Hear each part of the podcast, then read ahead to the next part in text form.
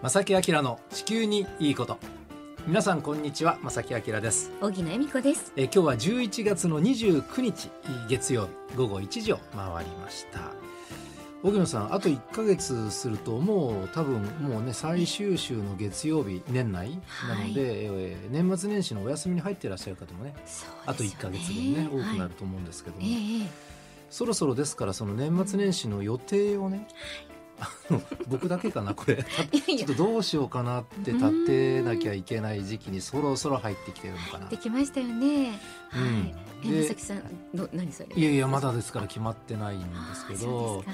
あの GoTo トラベルの動きであるとか、ね、あと 出ましたねそれからもちろん一番大事なね、えー、新型コロナウイルスの感染状況がどうなってるか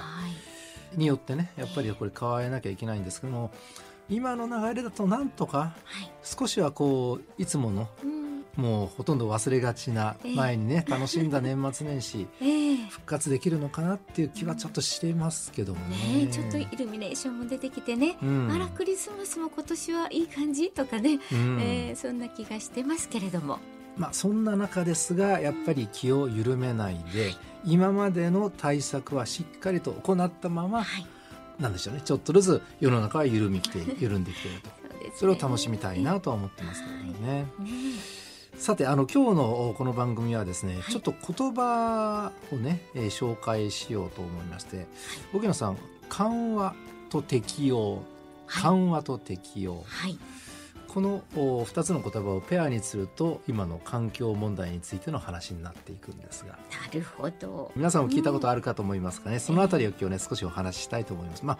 言葉は難しいですけれども、えー、内容はあの分かりやすいというかね、うん、そりゃそうだよなっていうお話ばっかりなのでねしばらくの間ですが皆さんお付き合いください。この番組は公益財団法人兵庫環境創造協会の提供でお送りします。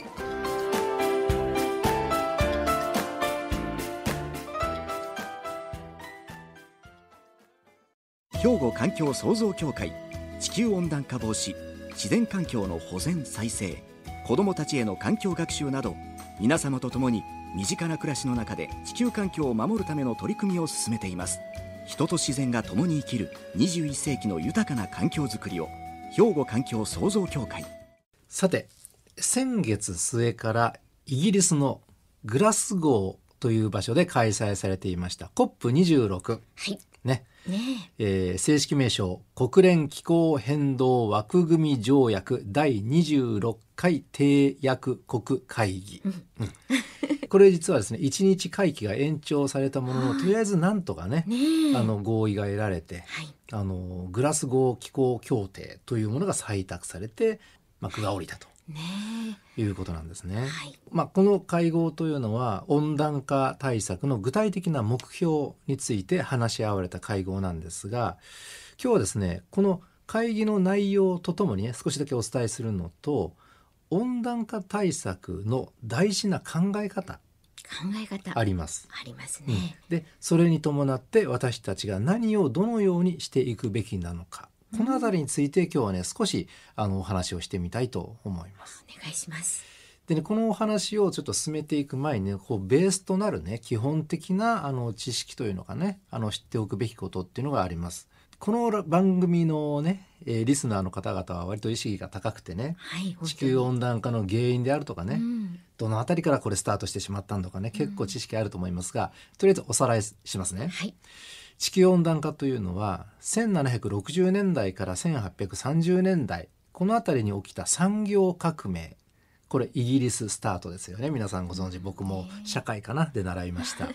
産業革命によってまず織物産業の工業化が始まりました。始まりました。でそうする中で、えー、蒸気機関というものが発明されてからは、まあ、それまでは例えば人間の、まあ、出せる力の範囲であるとか、まあその他の力を使ったとしても例えば馬とか牛とか、うん、そういうね自然の力に頼っていろいろこうね産業を作っていったわけなんですが、ね、うん、この蒸気機関ができてからこれ産業革命の時にできました。はい、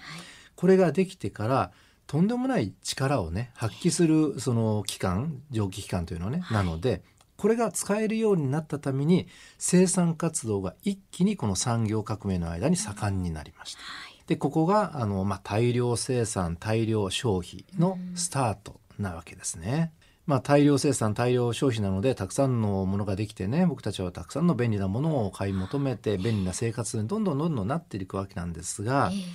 ただしまあその一方で温暖化の原因となる二酸化炭素をはじめとする温室効果ガスがこの産業革命をきっかけに大量に大気中に放出されるようになって地球温暖化が急速に進むことになっております。なってしまいましたということですね。はいねでこのようなですね急速な地球環境の悪化がいろんな方面からの研究で明らかになってきてようやくいやこれなんとかしなきゃいけないな地球環境危ないなと目覚め始めた時期っていうのがまあ、いろんなタイミングがあるんですけれども、はい、えー、世界的に見ますと1992年の国連環境開発サミット、まあ、地球サミット。この時にこれは何とかしなきゃいけない、ということで温暖化対策がこのタイミング1992年以降ぐっと進んでいったと。まあ、進んでいったのか足りないのか、まあ、足りないのかな。だけどもスタートはこの辺りなんですね。ねでも気づいたというところですよね。そうですね、えー、そして1995年初めて国連気候変動枠組み条約締約国会議先ほどお話ししました、はい、COP ですね、うん、これが1995年スタート。ですから COP 1というのが1995年にスタートしたわけですね。まあ、温室効果ガス排出削減の、まあ、いろんな対策のための協議が1995年から形としてはスタートしていると。で先月から今月初めまで開かれた会議はその第26回目なので COP26 と言われるわけなんですね。でこの会議というのはその地球温暖化防止に向けてその温暖化をどうやって止めていこうかといろんなね枠組みを作ってそれから、えー、二酸化炭素の排出量をどれぐらいにしようかという各国の取り決めをいろいろしていった、まあ、そういう会議なわけですね。なかなか合意に至らなくてねあの大変だった会議、議長さんもね涙ながらにね最後、はい、あの発言されてましたけどもね。で実はここからなんです今日の本題はね。はい、ここでその緩和と適応という言葉についてのお話をします。この2つの考え方が地球温暖化防止を議論する時の大きな2つのキーワードということになります。確かに。でまず緩和という言葉何かをこうやって緩和するというね、あの緩和なんですが、はい、簡単に言うと厳しさや激しさの程度を和らげる。まあ、辞書を見るとそういうふうに書いてあります。そういう意味になるんですね、ねはい、厳しさや激しさの程度を和らげましょうでつまりこの温暖化の流れを和らげよう。さらに言えばその原因となる温室効果ガスの排出をいかに抑えていこうかということになります、はい、うん、これが緩和ですね。なので先ほどお話しした COP26 などの国際会議がまさにこの地球温暖化の緩和について、まあ、主に議論する場と言ってもいいかもしれません。なので、まあ、地球全体の非常に大きい範囲での緩やかな動きをちょっと、えーまあ、抑えていきましょう。これが緩和なんですね。うんはい、コップは26なのでもう26回この会議が行われているんですね。うん、ね何度も何度もそのお話をね、うん、皆さんで協議されて。であの少しずつは進んでいると僕は思っているんですね。あの後退は全くしていないという僕の印象があります。はいただやっぱりその毎回毎回各国の思惑であったりねあの利益をねその地球全体を大事にするのか自国だけを大事にするのかというその辺りがいろいろこう思惑があってなかなか合意に至らなかったんですけども。はいまあ、ある程度とりあえずこれから先2100年あたりに向けて、えー、地球全体の平均気温は1.5度に抑えましょうっていうのが正式にとりあえずはねあの合意が得られた。はい、うんこれがその緩和の一つの、えー、国際的なやり方ということになりますね。さてもう一つの言葉今度は適応。適応、うん、はい、これについては後半少しお話ししたいと思います。ここで一曲お届けしましょう。クイーンで39。はい。えー、今日のこの番組はですね、はい、地球温暖化防止に向けての大事な2つの言葉、うんね、緩和と適応についてお話をしております、うん、緩和と適応ですよ、皆さん。温室効果ガスの排出削減とその温室効果ガスの吸収ね。吸収するともちろん二酸化炭素なくなりますからね、えー、そういうことをねそういうことを行うことがいわゆるその温暖化の中の緩和ですよね。うん、で、ね、具体的に言いますと例えば省エネの取り組みであるとか、うん、再生可能エネルギーなどの低炭素エネルギーの普及であるとか、はい、それから植物による二酸化炭素の吸収減対策いかに森林破壊を抑えようとか、抑えようかとか、えー、植林をしていこうかそのあたりが挙げられるわけですね。であの後半はですねもう一つの言葉適用なんですが、この緩和に対してすでにもう起こりつつある気候変動の影響いろいろあります。でこれを防止軽減するための備えそれから新しい気候条件の利用を行うことを適用と言います。うん、はい。うん、ちょっと難しく言ってしまいましたけれどももう温暖化が進んでしまってある程度僕たちは生活の影響を受けてしまっています。ね、例えば台風が異常に強いまま日本付近にやってきたりとかね、うんはい大雨になるっていう気圧配置になったら今まで以上に雨が、えー、多く、ね、強く降ってしまったりとか、これ温暖化の影響と言われてます。でこの辺りに対しての、まあ、防災対策とかね、はい、えー、なるべくそういうことを、えー、被害をなくそう。これが適用ですね。うんね、気候変動の影響を防止軽減するやり方と、うん、もう一つ別の考えとしては、はい、気候がこうなってしまったんだから、うん、それに合わせた生活をしましょう、これも適用の一つ、ね、だからニュアンスとしては2つあるのかもしれないですね、はい、大切なことですよねどちらもね、はい。あの前半のね温暖化の進み具合を緩和するための会議が COP26 だというお話をしましたけれども、はい、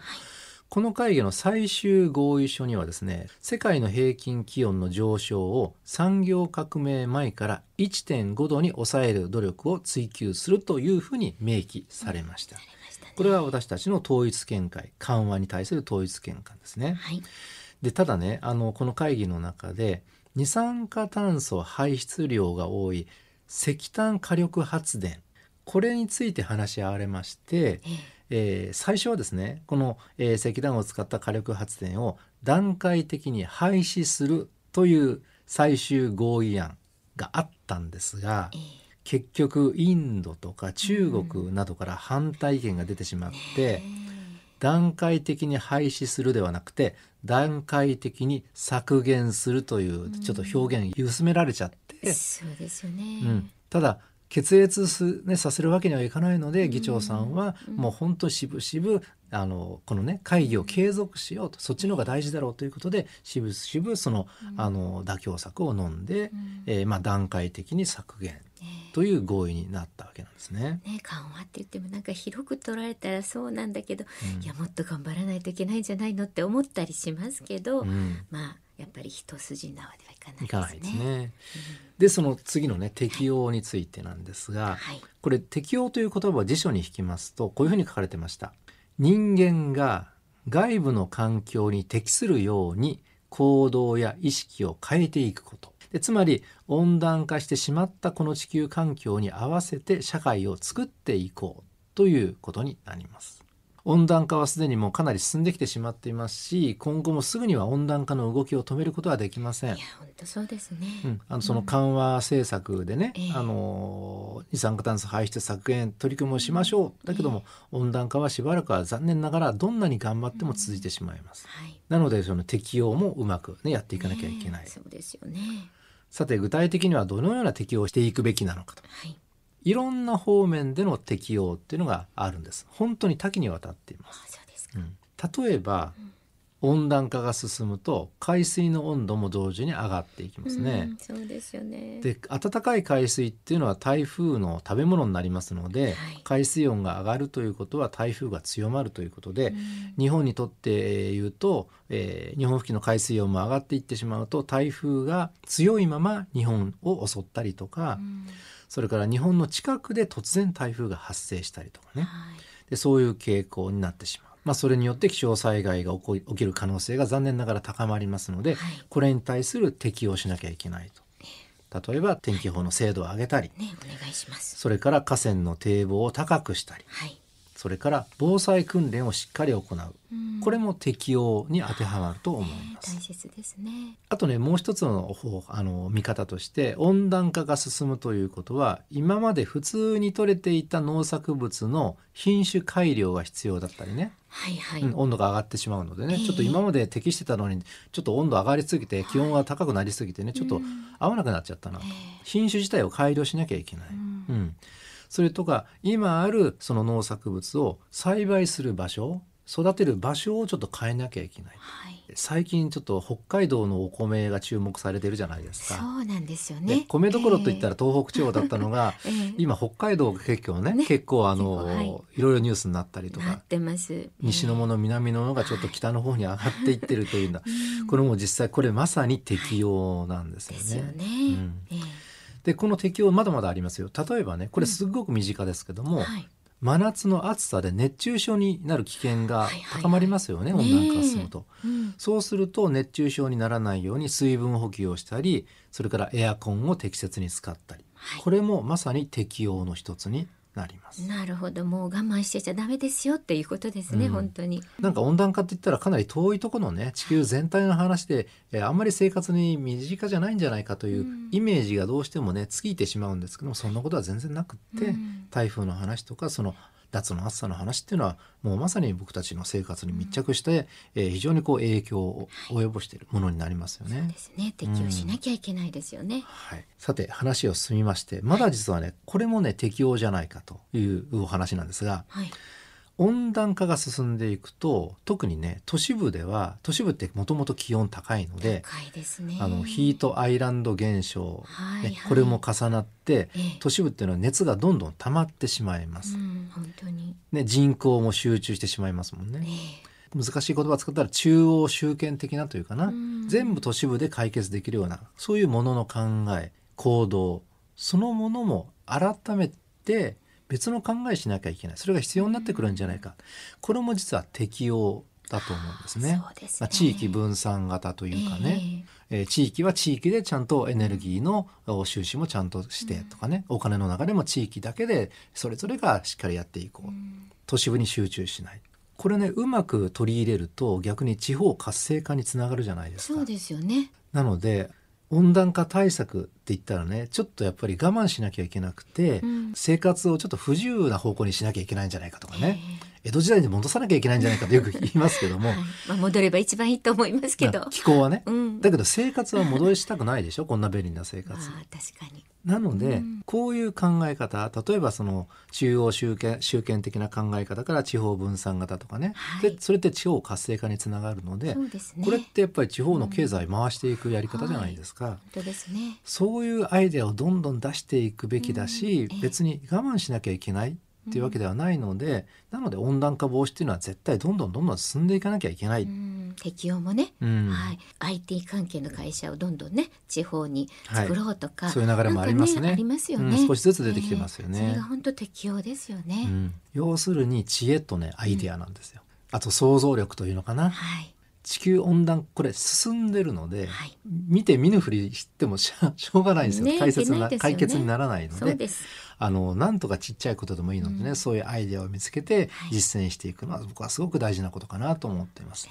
もしあのラジオを聴きの皆さんでね、うん、こんなことをやってますと温暖化防止これどうなんでしょうかみたいな話があったらぜひね取り上げさせてください。ね、あのこちらの方にお便りいただいたらね。本当ですね、うん、それについてのい。ろんなお話もできるかなと思います。本当ですね、考えていただきたいなと思います。すね、アイディアと想像力です。今日は緩和と適用についてのお話をしました。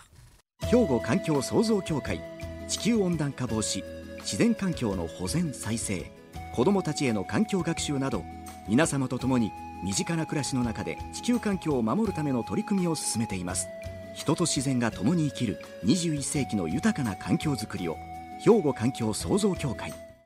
えさてここで番組からお知らせがあります。環境省脱炭素ライフスタイル推進事業の高度化検討等委託業務の一環で実施している環境意識全般に関するアンケートへのご協力のお願いです。この番組を聞いて環境意識がどう変わったかなどについてお尋ねしていますので皆様ぜひご回答ください。お願いいたします。お願いします、はい、回答期間は11月もう1日から始まってるんですが、来年の1月10日まで取りたいと思います。アンケートにお答えいただいた方の中からは、抽選で10名の方に 2way の保冷バッグまたは折りたたみボトルをプレゼントします。詳しくは、ラジオ関西または兵庫環境創造協会のホームページでご回答いただけますので、よろしくお願いいたします。はい。えー、皆さんどしどしね、ご協力の方、よろしくお願いいたします。お願いいたします。えー、この番組でもですね、えー、番組からプレゼントをね毎月お届けしますが5名様から防災グッズ手に入れたいっていう方は、うん、番組の方にお便りをお願いします、はい、ぜひお願いいたします。はい宛先はこちらです。はいおはがきお便りの場合は郵便番号650の8580ラジオ関西正木明の地球にいいこと。ファックスでは078-361-0005メールでは、まさきアットマーク jocr.jp こちらまでお寄せください。もう本当に皆さんあの質問とかご意見とかも絶対添えていただくと嬉しいですね。うん、そうですね。はい、あの個人的に僕が一番知りたいのは、うん、その温暖化防止とか気候変動対策、はい、などなど他の環境問題でもいいです。うん、ゴミ対策と何でもいいんですけれども、こんなアイデアがあるっていうのをね、うん、ぜひ、えー、知りたいですね。ねえー、もしあればですけどね。本当にね、えー、今日もあの適用に関してね、はい、きっと私たちもあの人間の考える知恵やアイデアってね、うん、いっぱいあると思うんですよね、うん、もうぜひ私たちに教えてください。お願いします。はい、お待ちしております。よろしくお願いいたします。はい、よろしくお願いいたします。えということで、正木明の地球にいいことは今日はこの辺でお別れいたします。ご案内は正木明と小木野恵美子でした。それではまた来週。さよなら。この番組は公益財団法人兵庫環境創造協会の提供でお送りしました。